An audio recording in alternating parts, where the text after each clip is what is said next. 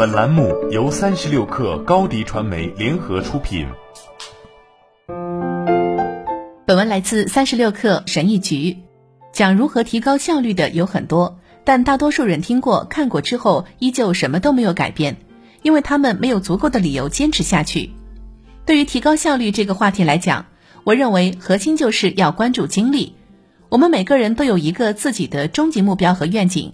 而我们的精力管理就是要围绕着这个终极的目标，这也是我们坚持下去的理由。回想一下自己的生活，你在哪里浪费了不必要的精力？你需要如何重新调整自己的生活？下面这些小建议可能会有所帮助：一、消除生活中的摩擦。有时候我们可能有种一天忙忙碌碌但什么都没有做的感觉，这种感觉非常不好，就好像自己花钱了，但是没买到东西。你之所以会有这种感觉，是因为你让琐碎的烦恼和一些随机的蠢事消耗了自己的能量。想想自己的生活中有哪些正在做，但实际上并不需要做的事情。一个人的生产力指的是产出，是真正的成果，而不仅仅是积极的表现。一旦你认识到了这一点，就会意识到自己很多精力是浪费的，你就能学会对一些事情说不。你说的不越多。就越有精力专注于自己的终极目标。二，终极目标高于一切。我一直在从我的生活中剔除那些对终极目标没有帮助的东西，因为我想尽可能的保留精力。我做的甚至有点过了，仿佛成了一个隐居者，从不在周末出去喝酒。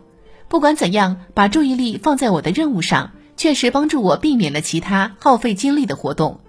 关于朋友聚会到底该不该去，仁者见仁，智者见智。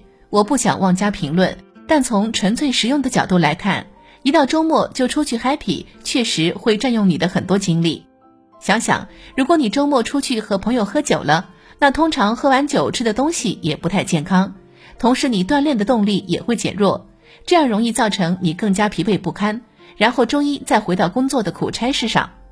我并不是说聚会没有乐趣，但你要明白，要想做更有意义的事情，你真的需要牺牲一些乐趣。一切都是为了合理分配自己的精力。三、饮食要合理，改变饮食方式对我的效率有很大的影响。许多人以咖啡、奶油和糖，以及像甜甜圈这样的高碳水化合物零食开始他们的一天，这是一种非常错误的做法。吃一堆糖会让体内的葡萄糖飙升，你的身体健康和工作效率之间有着紧密的联系。我的一位同事曾写过一篇文章。讲的是 NBA 球星安德烈伊戈达拉在集中精力、保持充足睡眠之后，投篮命中率和得分如何直线上升的故事。最后，他还成了 NBA 总决赛的 MVP。同样的逻辑也适用于知识运动员。我每天睡八到十个小时。我喜欢间歇性进食，因为我意识到，当我不饱的时候，大脑会变得更轻松、更清晰。现在，我习惯在下午一点到七点之间吃饭。而且每天都做瑜伽，我不是在节食，我会吃很多蛋白质和蔬菜。我做的所有这些都是为了管理自己的精力和能量。当然，我也想让自己的身体变得更好，也想变得更健康。但说实话，我这么做就是为了实现自己的终极目标。四、屏蔽生活中的噪音。我发现，在我完全屏蔽新闻和时事时，精力值会飙升。一些足够大的事件，即使不通过媒体，我也能知道。而如果你把自己淹没在时事新闻中，则会牵扯很多的精力。即使有些问题对你来说很重要，但它是否真的值得你投入精力和理智吗？我的一些朋友经常分享自己关于某些事的看法。